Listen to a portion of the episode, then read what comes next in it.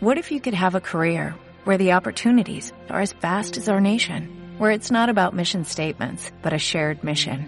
At U.S. Customs and Border Protection, we go beyond to protect more than borders, from ship to shore, air to ground, cities to local communities. CBP agents and officers are keeping people safe. Join U.S. Customs and Border Protection and go beyond for something far greater than yourself. Learn more at cbp.gov/careers.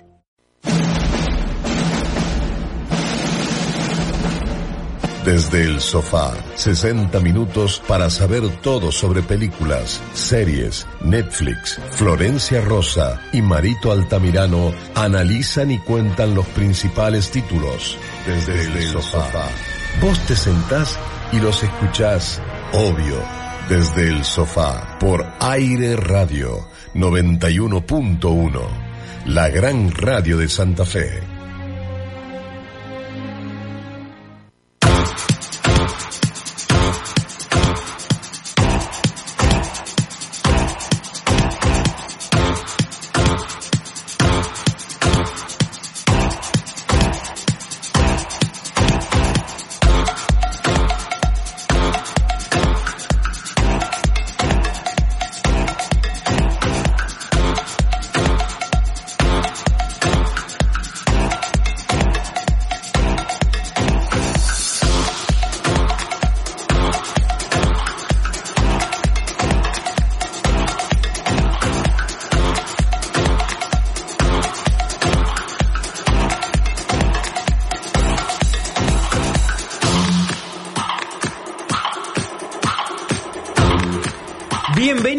Esto es Desde el Sofá. Mi nombre es Marito Altamirano y estoy en compañía de mis compañeros Florencia Rosa y Esteban Jordán. ¿Cómo estás, Flor? Bien, ¿vos? Muy bien. ¿Vos, Esteban? Muy, muy bien. Chicos, chiques, todo lo que nos están escuchando, hoy tenemos un programa Turbina, turbina. Ay, qué complicado que va a estar hoy. Hay que utilizar las palabras justas porque va a estar hoy difícil. Lo que, es este programa es turbina de lo más turbio que hemos hecho en los últimos 94 episodios que tenemos hasta el 95, porque nos, vamos, nos metimos en un tema en el cual lo veníamos esquivando. Vamos a contar cómo surgió todo. La semana pasada. Pero ¿cuál es la idea? La idea inicial era hacer un especial de Woody Allen con las mejores escenas, porque los tres nos declaramos fanáticos de Woody Allen. Que nos, gustaba nos gustaban sus películas, su filmografía, que Vicky Cristina Barcelona, que Medianoche en París, que A Roma con Amor, que, Manhattan, Blue Jasmine, todo. Y dijimos, bueno, pero no podemos esquivar. Claro, no podemos no, y Marito dijo, vamos a contar, vamos a contar la verdad. Y Marito, tenemos un chat donde estamos los tres, dijo Marito, miren, a mí me cuesta disociar las obras de las personas, por favor, miremos Alien vs. Faro y veamos eh, después cómo, cómo encaramos el programa. Bueno, hasta ahí todo bien. Yo le digo, bueno, Esteban y, yo estuvimos de acuerdo porque... Dijimos, bueno, más o menos sabíamos que toda esta historia de que Woody se después se fue con, o sea, engañó a su esposa con la hija adoptiva de ella. Pero miramos el documental todo y nos íbamos hablando por WhatsApp y cada vez decíamos, no, esto, esto no puede ser. ¿Qué es esto? ¿Qué, esto? ¿Qué está haciendo Woody Allen? Claro, exactamente. Primero, como decía Flor, dijimos vamos a hacer un especial a de Woody Allen, elegimos ciertas películas, es más, se la vamos a comentar, elegimos Toma el dinero y corre, Annie Hall, obra maestra del cine me parece, eh, Si la vida fuese así, Ana y sus hermanas, otra obra maestra del cine, Bananas, eh, Si la cosa funciona, Medianoche en París, y vamos a hablar un poquito también de Manhattan. Y, y cuando empezamos a analizar dijimos, bueno, pero vamos a ver de verdad el documental que sacó HBO, nos tengo que parar porque la verdad que cada cosa que hace HBO, lo hablábamos entre los tres, es fantástico. No, el documental es espectacular como está filmado. La, forma, la, parte artística del documental eh, Allen vs. Farrow es fantástica. Es fantástica. Es más, hoy Esteban decía, che, tiene algunos tintes a la intro de True Detective. Yo creo de igual modo que, las intros de, HBO eh, son todas muy buenas. No me puedo olvidar de Big Little Lies, que tiene esa ah. música donde está la carretera. Sí, no, no, no, no. Para mí, todo lo que son las intros de HBO son fantásticas. Bueno, estamos está la, intro de Game of Thrones, la intro de Los Soprano, que es la intro de Los Soprano, para el que no la vio nunca, es simplemente el, el hombre de Los Soprano manejando desde Nueva York hasta New Jersey, que es donde ellos vivían, pero la música, la forma en que está filmado y todo lo que muestran es espectacular. Así que en lo que es el documental Allen vs. Farrow, donde empezamos a desasnar de qué se trata, si bien se estrenó hace poco, lo que es este documental, Sí. tiene cuatro episodios, se está debatiendo ahora si se hace un quinto, ahora lo vamos a comentar, eh, fue hace poco y empezó a mostrar la vida de, de Mia Farrow. La persona, una de las personas más famosas del cine Claro. mundial de Hollywood, en la cual, primero, yo no sabía, toda su, su filmografía anterior a todo lo de Woody Allen, pareja de y casada con Frank Sinatra, Claro. Sí. casada con Frank Sinatra, Se casó en 1966. Y era la persona que hizo el bebé de Rosemary. Eh, La primera versión del bebé de Rosemary. Claro, eso es lo realidad lo que le hace tan conocida a ella. Cuando yo digo, cuando, cuando yo estaba viendo el documental dije, así que está la mina que Claro, una porque- película, una película que no, no la pude entender nunca todavía. Pero el, Tema, el tema es que está tan joven, cuando arranca a hacer la película del bebé de Rosemary, la primera en el año 60, Sí. que era imposible eh, asociarla o muy fácilmente con la, la Mia Farrow que conocemos todos hoy en día. Sí, yo creo que lo que intriga de esto, va, por lo menos lo que me impactó a mí, primero es la vida personal de ella, ¿no? Una mujer que tiene 14 hijos, Ujú. 10 adoptados, 4 propios, de los cuales 3 fallecieron de forma trágica, ¿no? Porque también hay que recordar eh, que no existen las víctimas perfectas, ¿sí? Cada uno con su vida compleja, le suceden cosas horribles, como lo que le sucedió en este caso a la hija de Mia Farrow, que es Dylan, ¿no? La cual también tenemos testimonio después para ver, que es fuertísimo. Así que bueno, eh, también antes de empezar con esto vamos a hacer una salvedad. Si sufriste algún abuso o conoces a alguien, tal vez este episodio no es tanto para vos porque te va, te va a incomodar, eh, de verdad tiene momentos muy fuertes, ¿no? Así que... Sí, y esto también ayuda. Vos sabés que algo que me, me- me hacía pensar mientras veía el documental, eh, de cómo estaba tan naturalizado ciertas cuestiones antes, que hasta vieron, vieron en la parte en la que dicen, al principio no nos parecía raro que todas las películas de Woody Allen hagan hincapié en la diferencia de edad entre, las, entre los hombres y las mujeres. Cuando ponen una película atrás de otra en la que todas las películas, o la mayoría de las películas, incluso Manhattan, que... que hay- bueno, Manhattan es, es un... Es un y hablaban de, de Clave un, en esto, digamos. de un tipo de 50 años, de un tipo de 40 años con una chica de 17. En, y en todas las películas, eh, no sé, mostraban un diálogo en el que hablaba y decía, ¿y a vos qué te parecería estar con un tipo más grande? No, bueno, pero yo voy a la escuela. Bueno, pero ya estás terminando. A ver, y eso eran, eso eran diálogos de la película Sí. y diálogos que se, se No, y naturalizaban. lo que me pareció, vieron que en la. Universidad de Princeton... Eh, Ah, los guiones. los guiones. En la Universidad de Princeton se encuentran, Woody Allen lo que fue, llevó los guiones de todas sus, de todas sus- de la mayoría de sus películas, donde están también las correcciones. Y en alguno de ellos eh, se veían las correcciones en los cuales decía, la película tiene que arrancar con eh, una una mujer con las piernas eh, voluptuosas, volu- voluptuosas. Y después se notaba que lo tachaban y ponían, no, no, con senos grandes. Y después iba tachando, tiene que tener 18 años, no, capaz 17. Y borraba, no, 18. O sea, todas esas correcciones están en los guiones. Entonces creo que eso es también lo interesante de ver el documental. Y cuando empezás a desasnar, a ver, yo he visto toda la filmografía de, de Woody Allen hace eh, 10 años más o menos, cuando estaba Torre a full. Me vi toda, la- dije, me voy a bajar las más de 60 películas y voy a ver. Claro, porque el tipo hacía una película o dos películas por año. Sí. Eh, eh, a un ritmo muy, muy, muy rápido y con muy buena calidad de películas. Sí, Porque la verdad era- que hay que decir que... No eran que- malas películas, no, son malas Y películas. además lo que tiene interesante en realidad... Algunas sí. ¿Eh? Algunas, Algunas sí. Bueno, yo no vi todas Hay algunas que son medio un choreo, pero... Sí, sí, sí. Eh, lo que tiene interesante son los diálogos, ¿no? Que es lo que te llama la atención, lo, lo impecable que son los diálogos, lo, lo- lo- lo hermosos que son. Lo que pasa es que el, el dilema que, que tiene uno como espectador es, uno puede separar la persona de sus obras. Y en este caso creo que no. No, A, ¿no? mí, a mí me cuesta, por eso yo les dije el otro día, a mí me cuesta Sí. mucho separar. A ver, yo soy muy fanático del- de, las películas así. Más allá, de- más allá del director, en este caso Woody Allen, lo que es el humor negro, el humor ácido, todos los, los diálogos a veces sin sentido o las escenas sin sentido, eh, soy muy fan de, ese estilo de, películas. Eh, después con lo que son los diálogos y cuando uno, tengo varios libros también de, de obras de, de Woody Allen, donde vas leyendo y vas escuchando también los chistes como si estuvieses viendo la película. O sea, eso me, me parece muy, muy interesante. Lo que son después las ambientaciones, creo que Manhattan es una obra maestra de- del cine.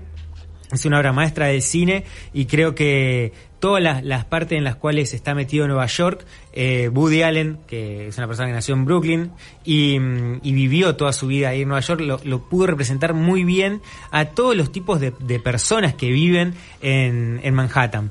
Con lo que es eh, Manhattan, la película, es muy interesante cómo arranca la película con las escenas de, la ciudad y después se meten directamente en el Lines, que es el, el bar, que es un bar típico en los Estados Unidos, en, en Nueva York, y, y están reunidos, son tres personas, está él y dos y una pareja amiga que están entre los 40 años y está también la que era la novia de, bueno, el personaje de Woody Allen en Manhattan, dice tiene 17. Entonces, eh, y el chiste era ese, o sea, era, por eso digo, cómo se naturalizaba algo antes en las películas de Woody Allen, que cuando lo ves a la distancia decís, che, pero esto estaba marcando algo. Sí, por eso digo que no se puede separar tal vez, ¿no? Porque en realidad creo que en el fondo, después de ver esto, él dejaba rastros de su personalidad perversa en cada una de sus obras, ¿no? Por eso digo que en este caso concreto no se puede separar la persona de su vida privada. Porque lo- te está contando cómo es él en el fondo, ¿no? Y lo que marco, lo que marco para que tengan en cuenta es, eh, a ver, también hay que hacer, hay que contar todo. En el año 93 se lo dejó libre. Sí, sí, ¿Verdad? sí. El, el juicio quedó en nada. El juicio quedó en nada. Hoy estaba leyendo el- la resolución de ese juicio que lo había publicado el Huffington Post Sí. y, y decía, no se encontraron evidencias eh, fehacientes y es más, hay una parte interesante en la que dice, viéndolo ahora, digamos, año 2021, eh, de que no se comprendía de por qué Mia Farrow seguía en esa relación. O sea, todo eso muy loco. Bueno, pero ella viene investigando sobre la vida de ella, ella venía de, relaciones enfermizas. Contábamos que estuvo con Fran Sinatra. Fran Sinatra le envía la carta de divorcio cuando se entera que ella empezó a actuar de nuevo, ¿no? Él no quería que ella trabaje a la par de él. Entonces ella venía de relaciones tóxicas. Además de que, bueno, hubo, tiene denuncias de dos hijos que la acusaron de maltrato. eh, Y después de este documental se iban a decir que tanto Dylan como ella mienten. ¿No? Entonces, es todo muy controversial, es muy complicado. Sí, Eh, tiene, tiene, a mí lo que me pasa, me sí. pasó con el documental es que había momentos en que decía, esto no puede ser. O sea, esto no puede, no puede llegar Sí, a, porque tenía, sí, porque tenía un nivel de detalle, Sí. además, eh, muy fuerte cuando se empiezan entre ellos a grabar las conversaciones, porque ella se dio cuenta que Woody Allen le grababa las conversaciones cuando se estaban peleando eh, por teléfono. Sí, los dos Y se ella- grababan igual. Claro, y ella, no, y ella después le empieza a grabar también las conversaciones, que son las que tenemos. Es bastante enfermizo. Chicos, para, para contextualizar un poco a ver a la gente, eh, ellos se conocen, se, lo, se, se conocen en un bar, eh, Woody Allen con Mia Farrow, los presentan y después él la invita a comer, la secretaria le llama, invita a comer, se empieza, empiezan una relación, él no quiere convivir con ella, él no quiere convivir, no quiere convivir con todos los pibes que Claro, con no, porque todos los le hijos. contamos a la gente Claro. que Mia Farrow tenía un montón de hijos propios y Diez ado- adoptados. diez adoptados. Ahí tenía, en ese momento tenía 10, en total me parece. Él tuvo un hijo.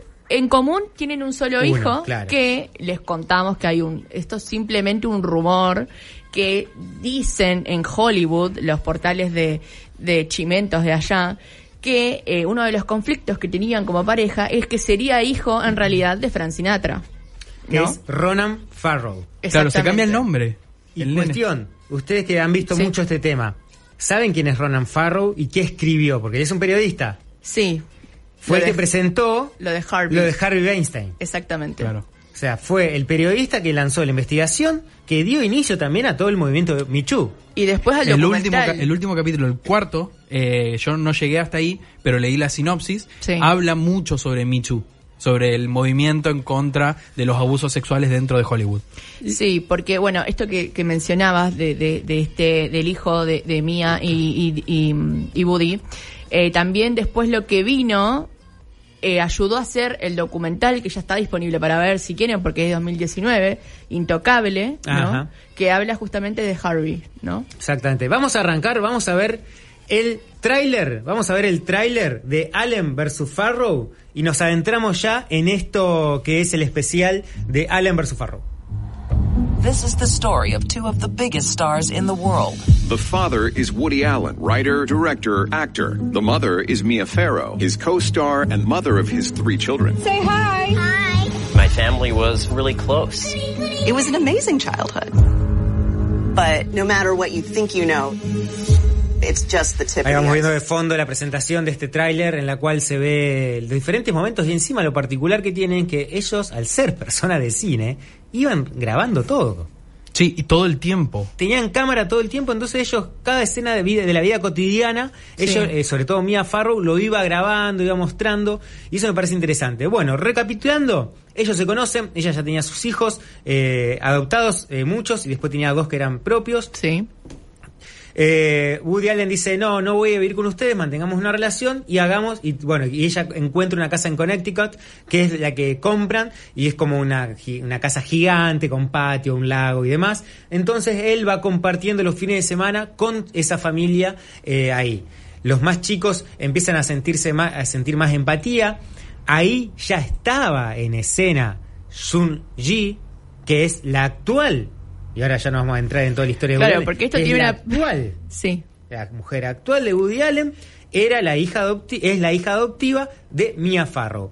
Entonces, en un momento deciden tener eh, hijos y adoptan a, a lo que es Dylan, la niña Dylan, que es la, la actriz principal de la, de la, del documental este que estamos mencionando.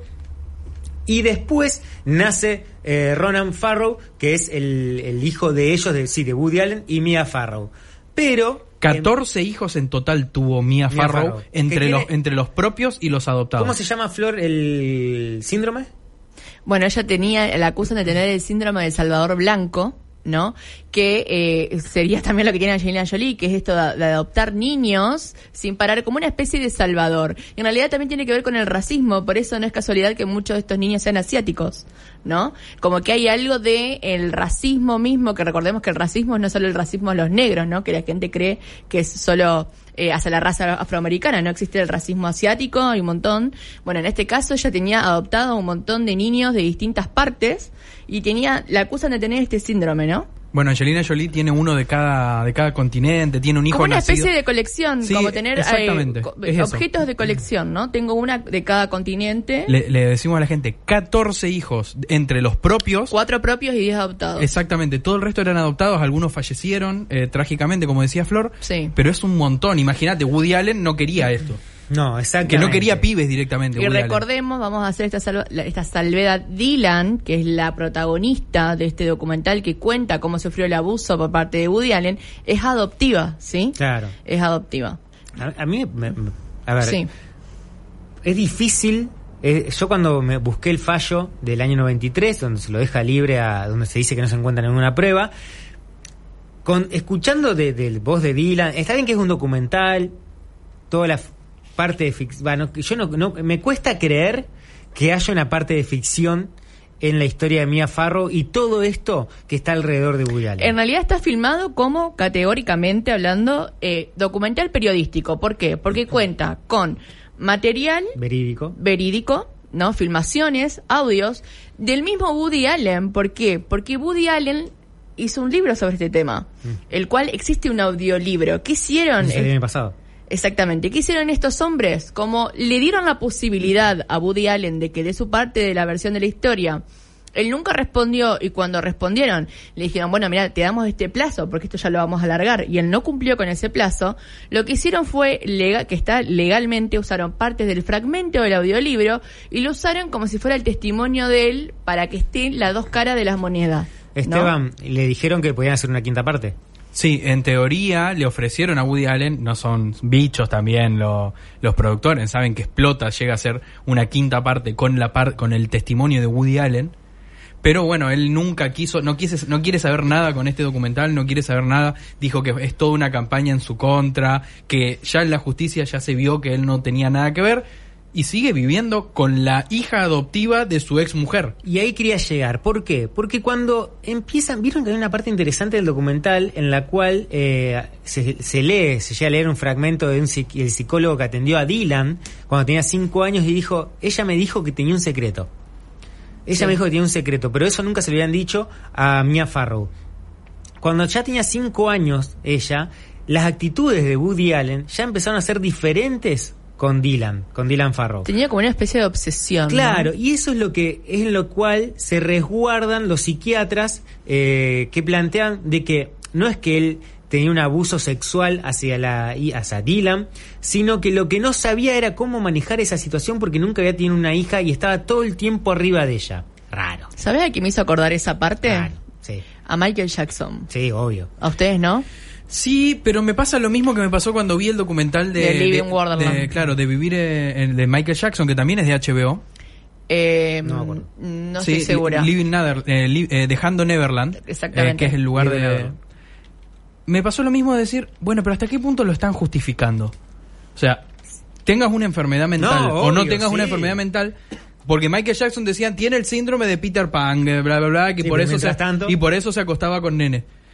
No, no justifiquemos. Es pedofilia igual. Sí, obvio. Si le- eh, en un momento el documental se pone muy explícito y decían, bueno, pero tal vez él no se dio cuenta de lo que estaba haciendo.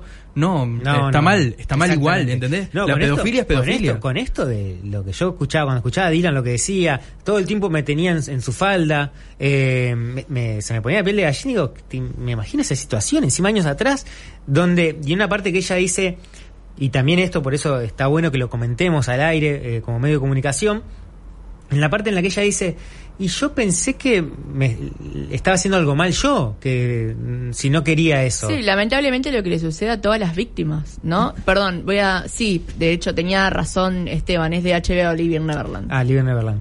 Eh, así que me, pare- me pasó eso. Y en el momento en el cual, porque imagínense esto, situación, Mia Farrow ya se había empezado, había empezado a notar que, eh, que Woody Allen tenía una obsesión o tenía algunos tintes sexuales con Dylan, Dylan Farrow. Empezó, dijo, no, me preocupo, habló con una psicóloga y demás. En ese momento, en ese momento, de ese, en esa época, encuentra una Polaroid, la cámara, con las fotos desnudas de la otra hija, Sí, de Sun Ji, que era la hija adoptiva de ella. Dice, o sea, te voy a decir cuándo. Y la- Agosto de 1992. claro, porque el juicio fue en el, el- el 93. el, en ese momento, lo que, como lo describe Mia Farrow al, al haber encontrado fotos pornográficas de su hija que le había sacado en el departamento de Woody Allen, es- dice, estas fotos no las habrían ni siquiera publicado en Playboy. Ajá, exactamente. Eh, Son Eh, tan explícitas que no las habrían publicado en Playboy. ella ya ten- ella desde el 70, ella ya tenía 22 años, se en el, en el 91. Claro, él tenía 55 y ella 22. Mira, les voy a relatar, acá tengo el, el relato, si quieren. Es- así lo cuenta ella. Que se asoma al ático y allí vi que él, all- ahí ve que él tenía el rostro hundido de, de, de, de, de Woody Allen en, en la, en el regazo de su hija. Y en enero de ese año eh, encontró fotos pornográficas de Souji en el departamento de Allen. ¿Y él qué le contestó? Que le había tomado el día anterior y que hacía dos semanas que tenían relaciones sexuales. Él teniendo 55, como decíamos, y ella teniendo 22 años, ¿no? Vuelvo a repetir el nombre, esta, esta niña, porque en ese momento, bueno, adolescente, Souji, ¿no? Tampoco deja de ser una víctima, ¿no? De No, todo y lo- es que, a ver. Porque eh, es la hija. Desgraciadamente, desgraciadamente, va, no, eh, si estaría Woody Allen en la cara, me diría otra cosa, obviamente, eh, o Sun Ji, porque Sun Ji es- eh, salió muy, eh, muy enervada ante toda esta situación desde hace unos años y ella es la que plantea obviamente que estuvo una, una campaña en su contra, eh, de que ella nunca, ella hay una parte muy fuerte que, que en las entrevistas que dice yo no soy una nena retrasada que se dejó manipular por un señor viejo, o sea, yo quería estar con él. Entonces, ahí empieza toda una cuestión muy turbina. Sí, no, eh, el documental se va poniendo cada vez más turbio. Incluso dicen, eh, hay testimonios de los porteros del edificio de Woody Allen que decían que él estaba con la chica dos o tres años antes de, de, de- de ese momento de las fotos. Que ellos se veían en momentos diferentes, que la habían visto y que incluso habían encontrado condones en el departamento después de que ella estuviera. Esa lo decía la señora de la limpieza. ¿Saben lo que a mí me hizo ruido? Eh, ¿Desde cuándo tenía relaciones sexuales? Acá estoy, acá. Son Ji fue adoptada por ellos dos cuando tenía ocho años, perdón, con su marido André. No, con Andrés. Con Andrés, perfecto, sí. exactamente. Bueno, desde, desde que ellos estaban juntos, ¿desde cuándo él empezó a tener una mirada libidinosa hacia esa niña? Y lo que- ese es el problema. Y lo que eh, me pareció interesante en la parte en la que, mm, bueno, creo que en la, en- no me acuerdo si en el primer capítulo el segundo, en la que Dylan dice, eh, cuando, porque viste que, que Mia Farrow los agrupó a todos los hijos y les dijo, encontré esto que hizo que hizo papá con Sun Ji y esto no, eh, no está bien, la la la la. Y, y dice Dylan, en ese momento, en ese momento, eh, dije, ah, no soy solamente yo. O sea, sino que había algo que estaba mal y ella ahí se da cuenta cuando era pequeña. Creo que, creo que lo, más importante de este, de este documental es, es poner en escena eh, si bien tiene unos meses ya el documental, eh, es poner en escena todo lo que sucedió en la familia Allen y por qué es todo tan turbio o todo tan retorcido. A mí la palabra que me gusta es retorcido. Muchas de las películas de Woody Allen son retorcidas, eh, sobre todo en las relaciones.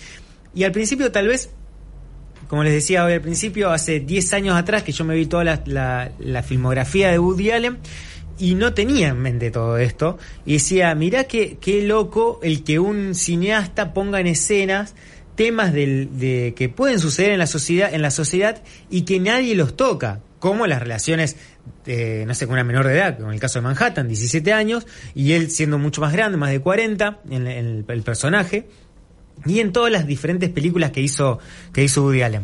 Entonces tenemos, sí, Acá perdón, hay un- tenemos el testimonio de ella. Ah, tenemos el verlo. testimonio. Sí, acá un oyente, que es Hernán, dice, en toda creación se ven rasgos de la persona. La creación nace de uno y no de, o sea, y no de otra personalidad. O sea, si un director escribe una, una película, eh, obviamente que le va a poner parte de sí mismo.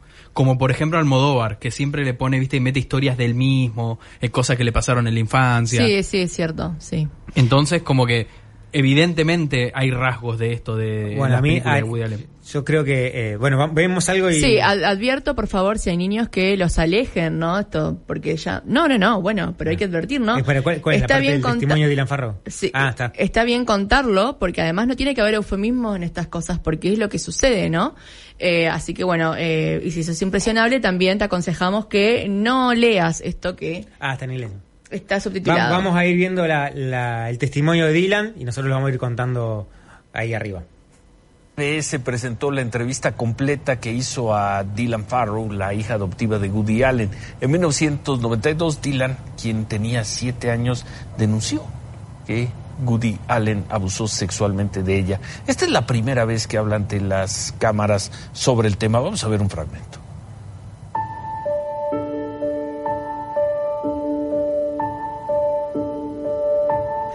Ahí vamos viendo las imágenes de, de Dylan Farrow con Woody Allen. Además mi padre lo respetaba, era mi héroe, dice ella. Y eso obviamente no borra lo que hizo, he did, but it does make sino que hace la traición y el dolor mucho más intenso. intense. Let's go to August 4th, 1992. Y la entrevistadora le dice, bueno, volvamos al 4 de agosto del año 92. Claro, ¿qué ese sucedió ese día? Claro. Dice and que le pidió que se pusiera boca abajo, que jugara con el tren, con un trencito que ella tenía, ¿no? Se sentó detrás de ella doorway. And as I played with the Mientras jugaba con train, el tren, I was sexually fue fui agredida sexualmente, dice, seven-year-old, I would say, dice Dylan. Siete años tenía. parts. As Bueno, ahí describe lo que le Sí, sí. sucedió. Ah, él tenía 32. Minutes. No. An interview that he did in No, Ah, ella- no, ahora, ahora con 32. Cuando Ah, ella claro. cobró 32 se dio cuenta que fue agredida sexualmente. Claro, ¿él cuánto- ¿cuántos tenía en el 92? Sería Uf, hay que, hay que 30 ver. años atrás. Hay un montón Bueno, de, y hay un acá montón está de la versión de él, que es bastante cínico para responder.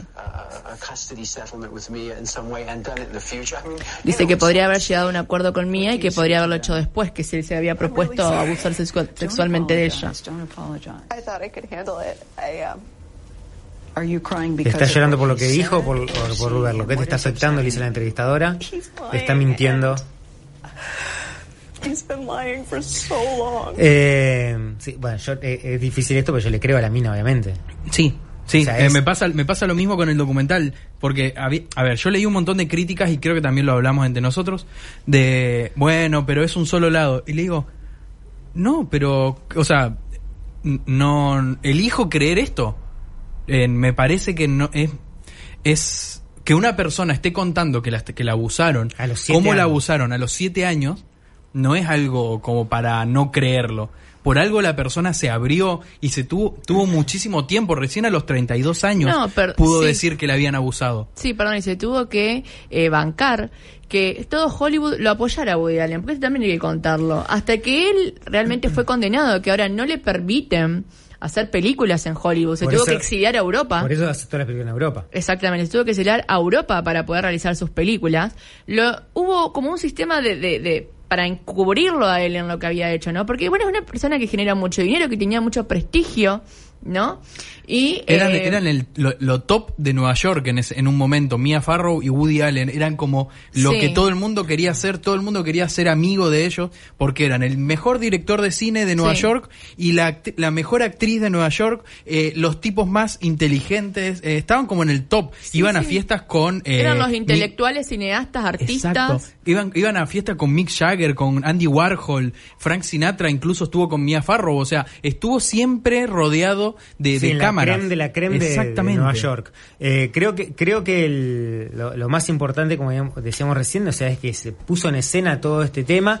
En Europa sí se lo acepta a Woody Allen. Lo que eh, sucedió fue que ha hecho una- un contrato con Amazon y Amazon lo dio de baja. Porque le habían hecho que tenían que grabar cuatro películas y Amazon lo dio de baja a eso. La única película que fue la última que hizo en Nueva York fue eh, Un día de lluvia en Nueva York, que fue la última que hizo Woody Allen. Y después, no sé, le- como decía Flor, en Estados Unidos no está bien visto que, que está haciendo películas él. Entonces esas son las cuestiones que, que se tienen en cuenta. Eh, ¿Quieren escuchar un audio de un oyente? Dale, que creo que le, puede- le pasó lo mismo que a nosotros, porque se enteró ahora recién, gracias a este programa, de todo este quilombo con Woody Allen. Chicos, estoy escuchando esto, me estoy bautizando, digamos, con esta historia. El niño de ojos azules, bueno, era precioso, eso yo sabía, pero que tenía toda esa onda con las mujeres, no. Y bueno, y Mia Farrow, pobre mujer. Pobre mujer, se metió con el otro loquito que se fue con la hijastra. Pobre mujer, realmente. No, ¿te, te imaginas? Sí, sí. Eh, basta- eh, la vida, le decimos al oyente también que la vida de Mia Farrow, más allá de Woody Allen, también es bastante turbia de otros lados. Eh, entonces, como que para también tener en cuenta. Eh, pero, pero sí, lo que sucedió con, con Woody Allen es terrible. Em, Hay una carta que... eh, no, ah, sí, la de. La carta abierta que ella hizo, ¿La de Dylan o la de Mía? la de Dylan. Ah, que dice, ¿cuál fue tu película, cuál es tu, tu película preferida de, de Woody Claro, Allen? ella comienza esta carta preguntando cuál es tu película favorita de Woody Allen y dice, antes de que contestes, deberías saber esto. Cuando yo tenía siete años, Woody Allen me tomó de la mano y me llevó a una especie de closet ático oscuro, en el segundo piso de nuestra casa. Me dijo que me acostara sobre mi estómago y que jugara con el tren eléctrico de mi hermano. Después me agredió sexualmente. Me habló mientras lo hacía susurrándome como que yo era una buena niña y que este era nuestro secreto, prometiéndome que iríamos a París y que yo sería una estrella en sus películas. Recuerdo haber mirado fijamente el tren de juguete, concentrándome en su trayecto circular alrededor del ático. Al día de hoy me cuesta trabajo mirar trenes de juguete. No, es tremendo. Y continúa la es, carta. Es muy, es muy difícil no, no creer en la, en la versión de, de, de Dylan Farrow y toda la familia Farrow, por más que la justicia de los Estados Unidos haya planteado la inocencia de, o que no se comprobaron, en verdad no la inocencia, sino que no hay pruebas suficientes eh, contra Woody Allen. Pero volviendo al tema, bueno, de, las cosas en las que están relacionadas, se estrenó hace poco Intocable, que eh, vamos a ver el tráiler de, de Intocable con ustedes y ahora le vamos a comentar de qué se trata. Empezar una nueva vida. Virgil tiene las mismas dificultades de siempre para encontrar trabajo. Finalmente se entera de una oportunidad en una compañía de seguros. Desesperado va dispuesto a mentir si es necesario para conseguir el trabajo que se ofrece. Siéntese, por favor.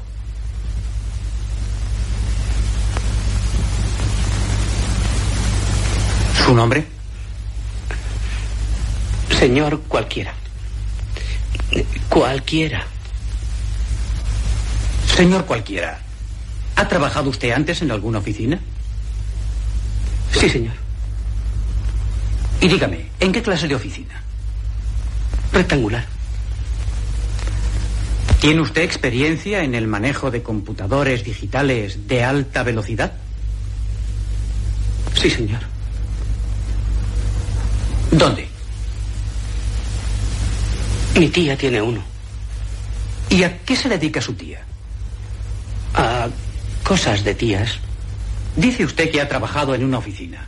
¿En una empresa de fabricación o de servicio? De fabricación. ¿De algo que se pueda comer? No siempre. Unos días sí y otros no. ¿Los días laborables? Ah, pues eso depende. Lo siento, se le ha pasado el tiempo de las preguntas y no ha sido capaz de adivinar mi trabajo. Así que no tengo más remedio que darle yo la respuesta. Yo fabricaba zapatos comestibles para escaladores de alta montaña, ¿sabe usted? Eh, siento mucho que no lo haya adivinado, pero aún así se ha ganado 10 dólares. Enhorabuena y muchas gracias. Que tenga más suerte la próxima vez. Ha sabido competir con dignidad. Bueno, estamos viendo una de las escenas icónicas de Toma el dinero y corre de la película de Woody Allen, una de las primeras, eh, década del 60. Claro, La- 1969. Claro, 1969, la primera de él sido el 66, 1969, eh, en el cual, bueno, en esta película hacemos un repaso rápido de qué se trataba. Era una persona que, que tenía problemas para, para estabilizarse en la vida y siempre estaba al al límite de lo, de lo delictivo y siempre pasaba ese límite y, y lo metían en preso y siempre se escapaba de alguna forma, pero la verdad que era uno de esos ladrones, eh, ¿cómo se dice? de- despistados, que le iba Sí. todo mal y bueno, hasta que se enamora una persona y bueno, pasan cosas y ahí está, lo que veíamos era una entrevista de trabajo. Si pueden, véanla en inglés porque es mucho mejor que en el español gallego, pero véanla y está, van a ver que, que está muy, muy interesante. No sé qué le pasa a ustedes con las pelis de Woody Allen. A mí me, me gusta, perdón, Flor. eh, que viene bien la película, viene bien, viene bien, y de repente, pum, se empie- empieza a ponerse absurda poco a poco y te empieza a meter dentro de una vorágine absurda que no tiene sentido y ahí me encanta. O sea, eso me, me gusta. La forma primero es sutil y ya después empieza y se va al carajo por, por cualquier lado, desde, desde lo absurdo, desde lo gracioso, eh, lo ácido que es muchas veces. Sí, yo creo que la palabra es absurdo, Flor, ¿vos qué decís? Sí, a mí me gusta eso, lo ácido. Y los, los diálogos me parecen súper interesantes. A mí me gusta mucho, qué sé yo, todo lo que hable de filosóficamente o tienes todo ese trasfondo maravilloso de cómo escribe. Una lástima que es un pervertido, la verdad como que eso me, me dolió en el alma, chicos, la verdad me cambió su visión de... Pero bueno, no dejan de ser escenas maravillosas. Ahora hay una, por ejemplo, la de Annie Hall, si quieren ver. Bueno, Annie Hall es una de las de las de lo que es la- la- las estrellas del cine, Claro. de las películas estrellas del cine, por una cuestión de que y, y en esto, ay, pasa que no voy a spoilear, porque son películas que no hay que spoilearlas, No. pero el final me parece fantástico, o sea, Sí. y digo, ¿hasta qué punto la vida de Woody Allen no es también una película en sí misma? Y que el Sí. tipo está esperando bajar el telón y que todo digamos, mirá la película es que hizo Woody una Allen. obra maestra macabrísima. O sea, en, el, en el año 78, Annie Hall ganó el Oscar a Mejor Película. y él no fue. Diane Keaton ganó Mejor Actriz. Woody Allen ganó Mejor Director. Ganó Mejor Guión Original. Y también Woody Allen estuvo nominado a Mejor Actor. O sea, estuvo nominado a Mejor Actor, Mejor Director y Mejor Guión. No, para, para mí Annie Hall es una de las mejores películas que ha dado el, el cine eh, de Hollywood eh, y es una de las, para mí, está Annie Hall y Manhattan, son las dos películas preferidas mías de, de Woody Allen que, que muestran la esencia de lo que es él en cuanto a los diálogos, en cuanto a la visión que tiene de la vida. y Eso. A la visión que tiene la vida. La Sí. vida tenés dos formas, o la pasás mal o la pasás súper mal. Tal cual. Porque siempre Sí. al fin y al cabo te vas a morir. O sea, básicamente la Es lógica de. Woody Allen es esa. Es una, es una lógica bastante pesimista en muchos aspectos. Y ahí vamos a ver la visión pesimista que tiene en Annie Hall, la escena esta con ustedes. La muerte y el pensamiento occidental, el rechazo de la muerte. ¡Eh! Te, te- te voy a comprar estos libros porque me parece que deberías, que te convendría leerlos. Esto es algo serio y profundo. Sí, verás, yo, yo, yo estoy obsesionado co- co- con la muerte. Es un gran tema para mí y tengo una visión muy pesimista de la vida. Si vamos a salir juntos debes conocerme. Yo creo que la vida está dividida en lo horrible y lo miserable, en esas dos categorías. Y lo, lo horrible son los, los enfermos incurables, los ciegos, los lisiados. No sé cómo pueden soportar la vida, me parece asombroso. Y los miserables somos todos los demás. Así que al pasar por la vida deberíamos dar gracias por ser miserables, por tener, por tener la suerte de ser miserables. Y otra de las cosas interesantes que tiene Woody Allen, a, a mi entender, y creo que Manhattan lo refleja eh, de una forma extraordinaria, y Annie Hall también, sobre todo lo que es el amor.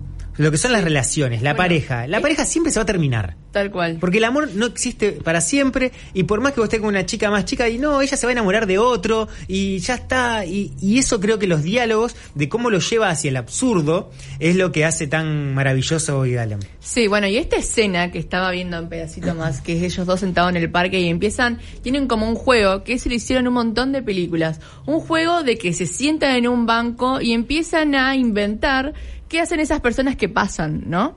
Y entonces le empieza a describir de manera muy graciosa qué es lo que creía que hacían, ¿no? Es como una especie de juego para entretenerse. Y lo que me, eh, me pareció interesante de Annie Hall, que mm, lo, eh, para mencionar, es que es una de las primeras épocas, y en esto capaz que Esteban eh, o Flor me pueden corregir bien, pero me parece que sí, es la primera vez que un actor habla a cámara. Ah, que rompe la cuarta pared. Puede ser, puede ser, pero Sí, no él siempre... segura. La película arranca con eso. Sí, Sí. Con, él, con él girando la cabeza y Sí, hablando. y algo más, algo más que hace Annie Hall, y lo cuento por no es un spoiler porque pasa los dos minutos de la película, es que no solamente él rompe la cuarta, cuarta pared, ¿se llama? Sí. Sí. La cuarta pared, sino que los actores que están con él también. Entonces, hay una parte en la que están en la cola del cine y dice, che, no, no puedo creer que pase esto, y, te habla la cámara y el de atrás parece, ¿y por qué no le puedo decir eso? O sea, esas cuestiones de- del, humor, del humor absurdo me parecen geniales y también Annie lo que plantean es cómo meten un dibujito animado. Sí, es medio... Ese, ese recurso de la cuarta pared es lo más parecido al teatro. Sí. Es como un recurso bien, bien, bien del teatro en que el monólogo de una persona dentro del teatro va dirigido específicamente al público. Y que cuando está ahí, el, que el otro actor te está mirando a vos siendo cómplice diciéndote, no, no creas en eso. Claro, ¿entendés? Va de ese lado. Pero meter eso en, el- en una película no es fácil. Como recurso no es fácil. No, que quede bien, no. La semana que viene, hablando de teatro, vamos a tener entrevistado a la gente de Teatrix. Ah, muy La- bien. La plataforma de... Está, está muy buena. Yo durante la cuarentena el año pasado vi dos o tres eh, Sí, por Teatrix. Sí, Aquellos que les guste el teatro, 500 pesos por mes, no, como máximo, creo que está a 450. eh, pueden tener todas las horas de teatro y la ven como por streaming. Así Me que parece está bueno. genial, sí. Vamos a otra de las escenas. Antes que nos quedemos, nos quedemos sin tiempo, ¿qué tenemos ahí, Robert, para ver? Bien, dígame, ¿por qué quiere usted convertirse al catolicismo? Bueno, eh, porque tengo que poder creer en algo, porque si no la vida carece por completo de sentido. Lo comprendo, pero ¿qué es lo que le llevó a usted a decidirse por la fe católica? Bueno, sabe, Eh, en primer lugar, porque es una religión muy hermosa y es una religión sólida, está muy bien estructurada. Quisiera entrar en la facción que milita en contra de la religión en las escuelas y contra la nuclearización. O sea que de momento usted no cree en Dios. No, pe- pe- pero deseo creer. Estoy dispuesto a hacer lo que sea. Ayudaré a hacer una mona de Pascua si es menester. Necesito alguna prueba, una prueba definitiva. ¿No comprende? Si no puedo creer en Dios, no creo que valga la pena seguir viviendo. Eso significa que tendrá que dar un gran salto. Sí, pero ¿puede usted ayudarme? ¿Por qué? ¡Oh, Dios mío! No entiendo. Creí que os alegraríais mucho. ¿Cómo nos vamos a alegrar? Yo nunca había pensado en Dios en mi vida. Ahora pienso seriamente en él. Pero el catolicismo, ¿por qué? No es la religión de tu pueblo. ¿Por qué? Porque desde el principio no asimilé bien nuestra religión y necesito un cambio total en mi vida. No me digas que vas a creer en Jesucristo. Sé que te va a parecer muy raro, pero lo voy a intentar. Te hemos criado en la tradición judía. Da lo mismo que haya nacido judío. Tengo edad suficiente como para tomar una decisión. ¿Pero por qué Jesucristo? ¿O por qué, por ejemplo, no te has hecho budista? Budista es una cultura totalmente ajena. Mira, tú te vas haciendo mayor, ¿verdad? ¿No tienes miedo de morirte? ¿Y por qué iba a tener miedo? Porque dejarás de existir. ¿Y qué? ¿Esa idea no te aterra? ¿Quién piensa en esas tonterías? Ahora estoy vivo. Cuando esté muerto, estaré muerto. No lo entiendo. ¿No tienes miedo? ¿De qué? ¿Estaré inconsciente? Sí, lo sé, pero eso de dejar de existir. ¿Y cómo sabes que dejaremos de existir? Las perspectivas no son muy prometedoras. ¿Quién sabe lo que habrá después? Yo qué sé si estaré inconsciente o no. Ya me las apañaré entonces. No pienso preocuparme por lo que sucederá cuando esté inconsciente. Mamá, sal. Claro que existe Dios, idiota. Tú no crees en Dios. Eh, pero si existe Dios, entonces ¿por qué hay tanta maldad en el mundo? ¿Por qué? Todavía más sencillo, ¿cómo pudieron existir los nazis? Explícaselo, Max. ¿Cómo voy a saber por qué existieron si ni siquiera sé cómo funciona el abrelatas? Bueno, esta es una de las escenas de, Ah. de Ana y sus hermanas que, que, bueno, plantea la, la fe católica y Woody Allen, obviamente, eh, conocido que es judío y todas las películas, en todas las películas hay algo, un De tinte, hay un tinte de religión. Sí. él es muy crítico a todo lo que de- en teoría no había que hablar. Por eso a mí me interesaba mucho cuando lo había arrancado a ver, eh, cuando lo conocía a Woody Allen en su momento. Porque dije, este chabón es- eh, hace los guiones de, de temas que no se hablan. Sí. Y encima es famoso y, y es re, re loco. Y bueno, y tengo una. Esta película favorita es una de las preferidas de ustedes, Medianoche en París. Sí, a, Sí. Mí me, a mí me gustó mucho, es la que yo dije la semana pasada, que me hizo sentir que era un... Ignoto. ignorante total, ¿entendés? Que desconocía tantas cosas. Eh, porque a medida que va pasando la película te vas dando cuenta que hay un montón de gente que no conozco Sí. y que son parte de la, de la cultura mundial. Claro, de artista. Artistas, eh, Claro. pintores, escritores, conocer, ¿no? poetas, que estaría bueno que, que todos eh, supiéramos quiénes son. Obvio, sí. Y vamos a ver, bueno, Medianoche en París. eh, y acá, bueno, ahí ya empezó la época en la cual Woody Allen se tuvo que ir de Estados Unidos y Sí. empezó a funcionar como un director de agencia de turismo. Sí, básica- europea. básicamente Vicky Cristina Barcelona, a Roma con amor, eh, Medianoche en París. ¿Qué otro me falta? Y hay una que no tiene nombre de ciudad. eh, Pero también es un. eh, pero también está ambientada. Bueno, ahora la vamos a ver, pero bueno, tenemos una, es- una escena en la que está Dalí para compartir con ustedes.